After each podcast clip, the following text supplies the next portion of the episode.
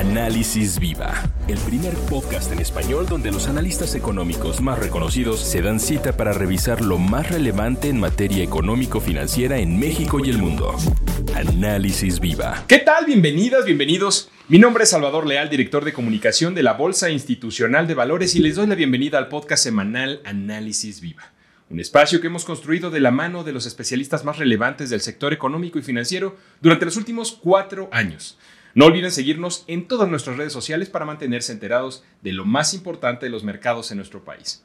El día de hoy le damos la bienvenida a nuestro invitado, él es Víctor Gómez, director general de DAT Analytics. Víctor, muchas gracias por estar con nosotros en este análisis viva. Encantado, Salvador, mil gracias por la invitación.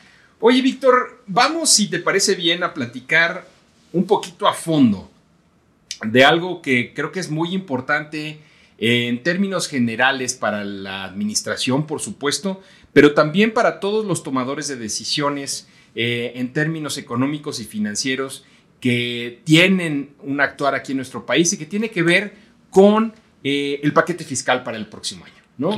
Em, ¿Cómo estás viendo? Si quieres, eh, empecemos por lo básico. ¿Cuál es el calendario? ¿Cómo, cómo se está dando esta, esta aprobación? Y luego vamos desmenuzando un poquito más acerca de lo que estás viendo en, en el paquete de este año. Claro, con mucho gusto. Sí, efectivamente estamos justo en ese proceso. El pasado 8 de septiembre la Secretaría de Hacienda presentó ante el Congreso en representación del Poder Ejecutivo el paquete fiscal para el próximo año. Y el paquete fiscal fundamentalmente son cuatro cosas, ¿no? Eh, un documento que se llama Criterios Generales de Política Económica, donde Hacienda incluye pues una programación, una planeación del próximo año y pone una serie de variables, cuánto espera que crezca la economía, el tipo de cambio, el precio del petróleo, la inflación, ¿no? Y, la discusión un poco se vuelve ahí, ¿no? Hacienda espera un crecimiento de tanto, Hacienda espera un tipo de cambio, ¿no? Eh, pero es, es, el objetivo de ese documento es, dar el marco macroeconómico de referencia, ¿no? Que está viendo Hacienda para el próximo año y cómo puede hacer una planeación fiscal de cara a las presiones de gasto que tiene. Entonces, primero criterios, Segundo es la iniciativa de la ley de ingresos. Es una iniciativa porque la presentan ante el Congreso, el Congreso es el que la aprueba. Em, y finalmente el proyecto del presupuesto de egresos, eh, que es otra vez un proyecto para que lo, apruebe el Congreso también. Em, a esto hay que añadir algunas disposiciones secundarias que le llamamos la de miscelánea fiscal, ¿no? que son los, las letras chiquitas de los cambios que hay que hacer al marco, mm, digamos, em, legal de, de, todo el sector Em, tributario eh, y ese es el paquete, ¿no? Cuando el secretario se para ahí en la Cámara y entrega una cajita, ¿no? Esa cajita contiene básicamente sus cuatro documentos y hay un calendario, ¿no? Que marca la Ley Federal de Presupuesto y Responsabilidad Hacendaria, que es el marco legal de, fundamental de este, de este paquete. Em, y la ley establece que la empezamos por la discusión de la ley de ingresos, en México empezamos por ahí, entonces, la, iniciativa ya se aprobó, ya es la ley, ya es la ley de ingresos para 2024. Primero la aprueba la Cámara de Diputados, tiene como plazo el 20 de octubre y en el Senado el 31, ¿no? Eso ya pasó, ya cumplieron los plazos, se aprobaron las dos. Estuvo bastante discutido, ¿no? Por todo el tema de la extinción de los fideicomisos, que tomó mucha relevancia, pero bueno, se dio en el marco de esta discusión. Y también se aprobaron los techos de endeudamiento, que es otro tema ahí que, que es como importante de darle seguimiento, ¿no? Esa es la, la, ley de ingresos. Y justo entre ayer y hoy se dio la, la aprobación de la, del, del, proyecto del presupuesto, ya es el PEF, ya es el, el, el, presupuesto de ingresos de la Federación para 2024. Ese solo lo aprueban los diputados, ¿no? Es, es como el remanente, ¿no? Dices cuánto va, va a ser tu déficit, cuántos son tus ingresos y a partir de ahí determinas los gastos, ¿no? Cómo repartes la bolsa de gasto. Em, y eso se aprobó eh, eh, esta semana, ¿no? Y, ya está. Había algunas reservas por el tema de los fideicomisos que se extinguieron, cómo se va a asignar ese presupuesto. Destacó, como ya hemos visto en medios, que no hubo alguna asignación presupuestal específica para el tema de la atención a, Guerrero, ¿no? Eh, ya todo el tema del huracán Otis. Eh, pero bueno, eso no quiere decir que no vaya a haber recursos, simplemente que no haya alguno etiquetado específicamente para eso. Eso puede ser un tema, ¿no? Pero, pero bueno, em, eh, son más o menos los, los, los elementos del paquete. Y ya para concluir, digamos, con la planeación fiscal que es relevante para los mercados, para los especialistas, faltaría el plan anual de financiamiento, que ese se, ese se publica, ya eso no se tiene que aprobar, es más que nada un, un plan, un proyecto de Hacienda que se publica hacia mediados de diciembre donde prácticamente dicen, oye, pues el, Congreso aprobó este monto de déficit, yo tengo este monto de vencimientos y más o menos voy a refinanciarme y voy a financiar ese déficit con estos instrumentos y te dice de acuerdo al mercado cuánto va a ir a Audibonos, cuánto va a ir a bonos, cuánto va a ir a CETES, a bondes, a todos los instrumentos de mercado que tiene el gobierno federal. Y en algunos casos también señalan la estrategia de endeudamiento de las, de las empresas como, como Pemex y CFE. Oye, justo ahorita que ya como que ibas desglosando ¿no? cada una de las cosas, ¿qué, ¿qué, riesgos justamente identificas en la parte fiscal para el próximo, pues, pues para el próximo año, ¿no? Y a lo mejor también pues para lo que esta administración que va comenzando. Justo el cambio de gobierno es relevante, ¿no? Eh, este es el último paquete que presenta la administración del presidente López Obrador y que negocia para su aprobación la misma administración. El próximo año, de acuerdo a lo que establece la Constitución y la ley, lo, va a presentar también esta administración, la, administración saliente, pero ya se da el cambio de gobierno a finales de septiembre, a inicios de octubre entra la nueva presidenta, que será presidenta. Sabemos que va a ser presidenta, no sabemos quién, pero sí sabemos que va a ser presidenta. Este, y eh, la administración de esta nueva presidenta será la que negocie la aprobación, ¿no? Eh, eh, los, los, calendarios cambian un poquito de acuerdo a lo que señalamos, se, pegan un poquito hacia finales del año para que tengan tiempo de, pues, negociar unos meses y, será entonces cuando esta administración nueva sea la que apruebe el presupuesto, ¿no?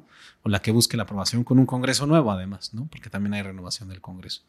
Entonces, eh, dado eso, creo que lo, lo más interesante es Em, la trayectoria que se espera para el déficit público, el déficit, eh, de, para decirlo de muchas, de una manera muy sencilla, es, esta necesidad de recursos que tiene, que reconoce el gobierno federal, que tienen que venir de deuda, ¿no? de deuda de mercado, de pedir prestado para financiar parte del gasto. Y llama la atención por dos razones. Primero, porque es un número bastante alto en proporción del PIB. Si vemos lo que le llaman el balance tradicional, que literal son ingresos menos gastos, es prácticamente 4.9% del PIB, un número bastante alto, ¿no? Este, comparado históricamente. Creo que hay un registro, si nos vamos a series históricas, el más alto desde 1989 por ahí, ¿no? O sea, sí es bastante alto en términos del PIB. Si lo vemos en una medida un poco más amplia que incluye otros elementos de, de endeudamiento del gobierno federal eh, en los requerimientos financieros del sector público llega hasta 5.4% del PIB, que es como la medida más amplia, ¿no? Entonces, sí es un número elevado de déficit. Eh, además, implica que va a haber un déficit primario, es decir, si no consideramos dentro del gasto el pago de intereses, eh, quedamos en déficit, lo cual quiere decir que la, total, la totalidad de los intereses que hay que pagar, hay que pedir prestado para pagarlos, ¿no? Este, entonces eso, en términos de trayectoria de deuda, es, es, es, es, preocupante, ¿no? Es un foco, es un foco rojo. Eh, y toda esta carga, pues la va a tener que administrar la próxima administración, ¿no? El, el próximo gobierno federal es el que le va a tocar lidiar con esto, porque la ley de responsabilidad hacendaria es muy clara. Te dice que cuando te subes tanto en el déficit, tienes que explicar por qué, le tienes que pedir permiso al, Congreso para hacerlo y también le tienes que dar un plan hacia adelante de qué vas a hacer para regresar a la trayectoria de largo plazo, que en esta medida de los RFSPs es 2.5, es decir, tienes que bajar eh, pues prácticamente tres puntos del PIB, el, déficit, ¿no? este, y eso es lo que pues se antoja bastante complicado, ¿no? Em, Hacienda lo que hizo en el paquete fue decir, bueno, pues de 24 a 25 bajamos tres puntos del PIB el gasto y regresamos a la trayectoria, ¿no? Y ese es, yo creo que esa es la parte de mayor atención del paquete. Es muy complicado que una administración que va llegando, como va a ser la nueva administración, entre 2024 y 2025, implemente una restricción al gasto de tres puntos del PIB. Es, demasiado, ¿no? Eh, a finales del sexenio anterior, eh, en, hacia finales de 2018 hubo un plan de consolidación fiscal que duró prácticamente tres años y el gasto se, se, redujo alrededor de dos puntos del PIB en un horizonte de tres años y fue un recorte doloroso. ¿no? Luego, esta administración ha restringido el gasto en muchas áreas, ¿no? Sabemos de la política de austeridad en algunos casos, ¿no? Eh, y entonces ya llevamos pues prácticamente, te diría, ocho años con un esfuerzo de contención del gasto y a eso añadirle otros tres puntos parece, parece muy complicado, ¿no? Lo cual te abre dos posibilidades, ¿no? O que esta nueva administración vaya, que, vaya a tener que presentar ese plan que no está presentando la administración saliente, cómo le va a hacer para regresar al déficit a su trayectoria estable, o implementar un recorte de gasto pues demasiado agresivo que, que sí le puede poner un freno fuerte a la actividad económica si se hace pues muy, muy a rajatabla, ¿no? Eh, y eso tan pronto como el inicio de una administración. Yo, yo veo muy complicado políticamente, si vemos en, obviamente la restricción política es relevante, ¿no? Para la parte fiscal, eh, no va a ser tan sencillo de decir, oye, ¿sabes qué? Pues tasas elevadas por parte del Banco de México para controlar la inflación y encima viene Hacienda y recorta tres puntos el gasto con un nuevo, una nueva presidenta, lo veo muy difícil, lo cual pues nos abre la carta a pensar cuáles van a sus opciones. Y pues hay dos, ¿no? Una es recurrir a mayor endeudamiento, ¿no? Eh, que tres puntos, entre dos y tres puntos del PIB, pensando que es una nueva administración, pensando que se puede argumentar algún programa de infraestructura, algún programa de ayudas, algo que le dé un boost a la economía podría argumentarse de una manera razonable, ¿no? Y la otra, pues es una reforma fiscal, ¿no? Este, que permita financiar esa, esa reducción, que, que permita financiar esos tres puntos y que no sea una vía una reducción del gasto, ¿no? Pero entonces, tan pronto como el, el inicio de la próxima administración, a quien encabece la Secretaría de Hacienda el próximo año, le va a tocar lidiar con, con, con, con el peso de esa decisión, ¿no? Este, a la nueva presidenta. Entonces, Sí creo que eso es relevante eh, porque es lo que ya está aprobado, ¿no? Entonces ya, ya, ya es un hecho que será así y, y tendrán que lidiar con, ese, con esa responsabilidad los que lleguen en el 2024. Sí, lo, lo, que de alguna manera nos, nos, nos, platicas es que se está atando de manos por lo menos el Así primer es. año a la siguiente presidenta, ¿no? Correcto. En, en, en términos de, de gasto y y, en esta ley de ingresos, por ejemplo, ¿no? No, no, se, no se prevén, ¿no? A lo mejor nuevos ingresos, nos dices, a, lo mejor una reforma fiscal en el futuro, pero ahorita no estamos viendo ingresos este, de otros lados, no estamos haciendo nuevos cajones ¿no? donde meter dinero, ¿cierto? No, no hay. No, este, digo, como siempre, la parte del petróleo, pues es un elemento volátil, ¿no? Que está sujeto a, a la posibilidad de, de, de alguna revisión al alza si eh, se dan algunos elementos en el mercado eh, internacional que presionan al alza el precio del petróleo, bueno, pues eso nos dará algo más de, espacio ¿no? en, la parte petrolera. Eh, ya la ley de ingresos considera un poquito ¿no? este, de mejora, ¿no? entonces digamos que va a ser difícil que, que, haya una crecida en precios tan relevante que nos permita contener esos tres puntos del PIB. Algo nos va a dar, probablemente haya mejores noticias en la parte de recaudación este año. Eh, el próximo año habrá que ver porque otro elemento que ha sido con, eh, empíricamente observable en los últimos 20 años es la desaceleración que vemos a, entre el final de una administración y el inicio de la otra, ¿no? Entre Vicente Fox y Felipe Calderón, entre Felipe Calderón y Peña Nieto, entre Peña Nieto y Andrés Manuel, hubo esta desaceleración de al menos dos puntos del PIB, ¿no? Entonces, eh, bueno, ahorita el, marco macroeconómico a través del crecimiento ha dado un poquito más, ¿no? sobre todo en recaudación de ISR, pero va a ser difícil que, lo mismo que el petróleo, ¿no? que, es, que en, medio de una desaceleración por cambio de gobierno, pues sea la recaudación compense mucho de esta necesidad de, ingresos que tienes. ¿no? Entonces, yo veo pues muy inminente hasta cierto punto la, necesidad de, una reforma fiscal.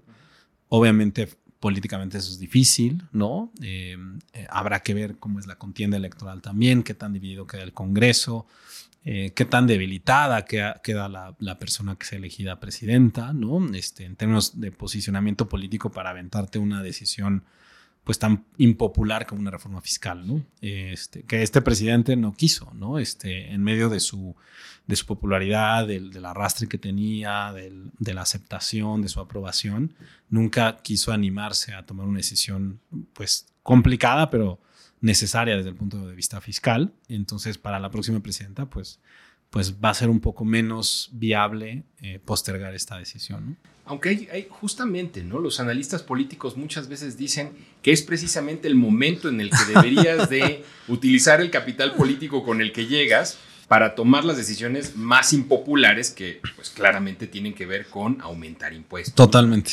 Oye, ¿qué riesgos estás viendo eh, tú en, términos de, ingresos, no? Este, sí. Eh, ¿cómo, ¿cómo, lo estás este, tú previendo?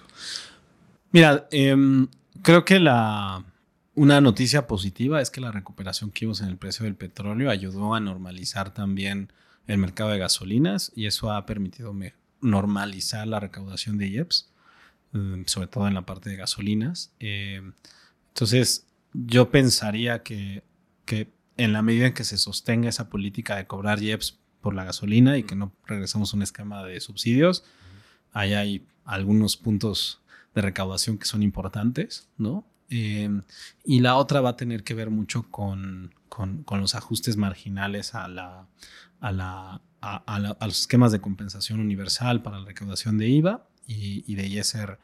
Pero el riesgo central para mí desde el lado de ingresos es que no da mucho más que eso, ¿no? El, el, el marco fiscal como está necesita ampliarse, eh, necesita mejorarse de manera profunda, si necesitas una, una reforma eh, que te permita grabar a otros sectores, otras, otras personas, otros agentes dentro de la economía que ahorita están quedando un poco fuera, em, eh, para que pues puedas tener una trayectoria más sostenible de recaudación, ¿no? digamos que hasta cierto punto ya llegamos al límite en el que este marco fiscal nos iba a, dar, ¿no? La última reforma fiscal fue de 2014, entonces prácticamente son 10 años de la última reforma fiscal. Es necesario hacer ajustes mayores eh, y yo creo que la, hay, hay, una dicotomía natural entre si lo haces en impuestos al ingreso, ¿no? Por la manera en que pueden grabar el ahorro, o en impuestos indirectos vía consumo, que son impopulares porque pues captas a muchas personas que tradicionalmente no, no reciben la carga de, de, esa, de esa responsabilidad fiscal. ¿no? Alguien te diría, a lo mejor lo que tendrías que aumentar es la base, ¿no? La base de las personas a las que les cobras los impuestos. Sí. Pero ahí no sé cómo lo veas tú. Pues mira, la, algo que permitió la reforma central del 14 fue aumentar mucho, sobre todo la base gravable por el lado del, del, sistema renta, ¿no? Em, el número de contribuyentes en México en personas físicas es más o menos el tamaño de la población económicamente activa, lo cual te dice que por el número de las personas más o menos ya tienes identificadas a quienes tienen que cobrar impuestos. Y de ahí que, bueno, pues o, modificas los esquemas de las personas que están en salarios, o modificas que son pues más cautivas, ¿no? O modificas algunos esquemas no directamente en el sistema renta, sino a través de impuestos indirectos, ¿no? ¿Qué ajustes tienes que hacer? si, si necesitas grabar otras actividades que ahorita no estás grabando con tasas eh, más elevadas, o los impuestos indirectos que incluso al presidente López Obrador no le, no le, han disgustado como los IEPS, ¿no? Eh, pagamos IEPS en servicios de comunicación, pagamos IEPS en en bebidas azucaradas, ¿no? Este es, etiquetado para los que somos papás, ¿no? Este es súper habitual, ¿no? Estar acostumbrados a estar leyendo. Este, bueno, hay, hay un Jeff este, cobrado, ¿no? El de la gasolina, por supuesto, ¿no? Eh, entonces, ese tipo de impuestos que además van muy en línea con lo que hoy se está haciendo en términos de impuestos verdes, de impuestos para corregir, digamos, externalidades negativas, pues es una alternativa, ¿no? Eh, son impuestos indirectos. Entonces, yo, yo creo que el potencial más que en renta está en indirectos, pero en indirectos está la parte política no menor de la base de apoyo de, pues de, pues de, las, de, las personas que están compitiendo por la presidencia. Oye, y con respecto a egresos, em, ¿cómo, cómo, ¿qué temas relevantes ves en, el presupuesto de egresos? Yo creo que hay dos. El primero es la, el costo financiero de la deuda. el costo financiero de la deuda eh, crece como consecuencia de la normalización de la política monetaria, lo cual no quiere decir que esté mal, es indispensable que el Banco de México controle la inflación, pero una consecuencia desafortunada de ese control es el crecimiento en las tasas de corto plazo y por lo tanto en el, en el servicio de la deuda que tiene que pagar el gobierno federal. ¿no? Además, el proceso de normalización monetaria que presiona la parte corta de la curva, eventualmente se va traduciendo a segmentos más largos, ¿no? Y pues lo que haces es tienes una renivelación de la curva a niveles más altos. Entonces, eso quiere decir que aunque cambiaras tu estrategia de endeudamiento más de CETES, AM bonos de más largo plazo, sigues de alguna manera enfrentando tasas más altas. Tu refinanciamiento implica que tu costo financiero empieza a crecer. Y el tema con la política monetaria es que el efecto es rezagado, ¿no? tarda en materializarse.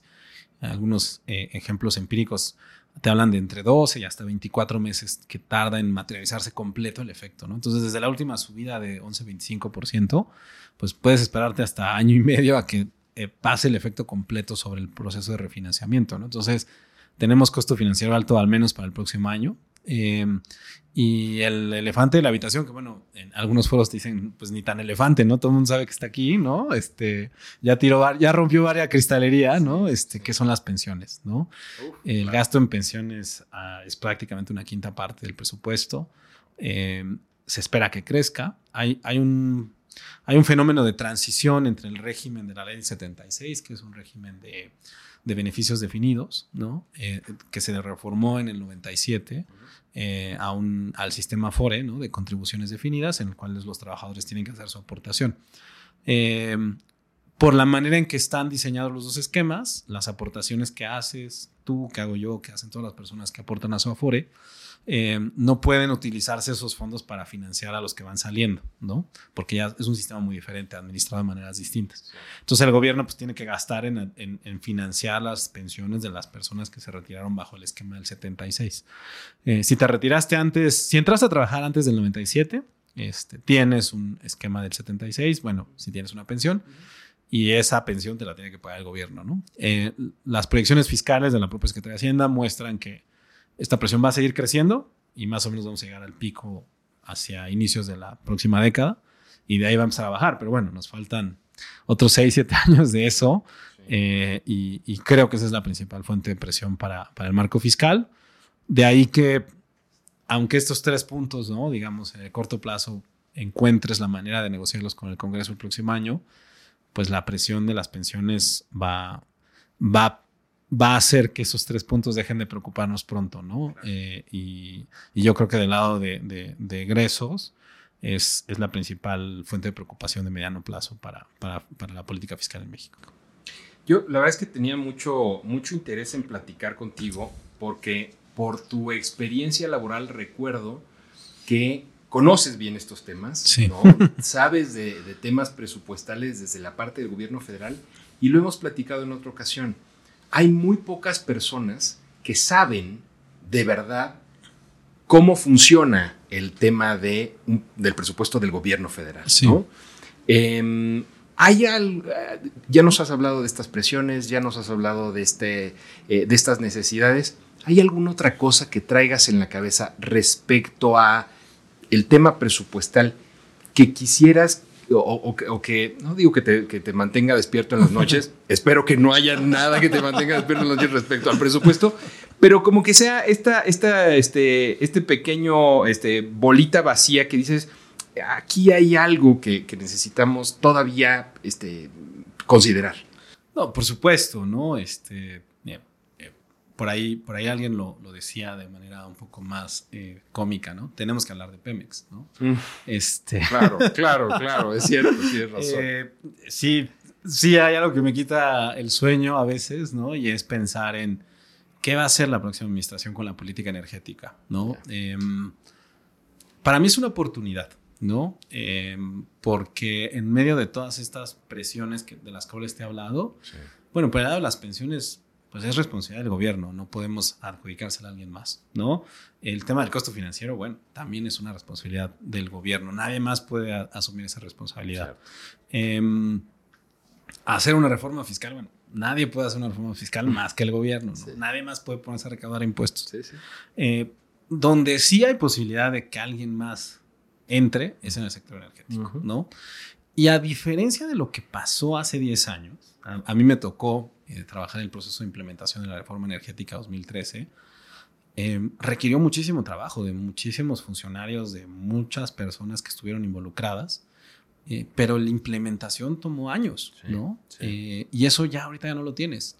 Em, para bien o para mal, esta administración frenó muchos aspectos de la apertura del sector energético en petróleo, en petrolíferos, en electricidad, pero no hizo los cambios a nivel legal de fondo, no hizo una reforma estructural que revirtiera el proceso 2003. Entonces el marco legal está ahí, ¿no? Digo, obviamente hay que retomar muchas cosas, habrá que hacer modificaciones en los organismos reguladores, pero son modificaciones relativamente rápidas de implementar, ¿no? No requieres un proceso de dos, tres años para implementar esto.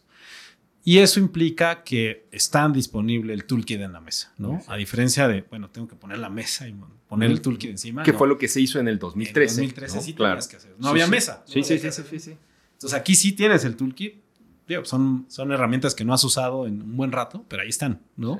Y eso te permitiría acelerar muchas cosas. Em, la, liberar al, al, gobierno federal, sobre todo en la parte de las necesidades de inversión energética en, en temas presupuestales, ¿no? que no sea una responsabilidad exclusivamente presupuestaria del gobierno federal, sí le daría bastante espacio. Pero es una decisión muy pragmática a nivel político que volvemos al tema del capital, ¿no? Eh, ¿Qué tan capitalizada va a estar la nueva presidenta cuando llegue al poder para poder hacer una, un viraje de este, de este tamaño, ¿no? Ahora, creo que hay elementos, la propia CFE nos lo ha mostrado a través de un brazo que se llama CFE Energía, que puede hacer asociaciones con el sector privado, puede licitar diferentes proyectos, ¿no?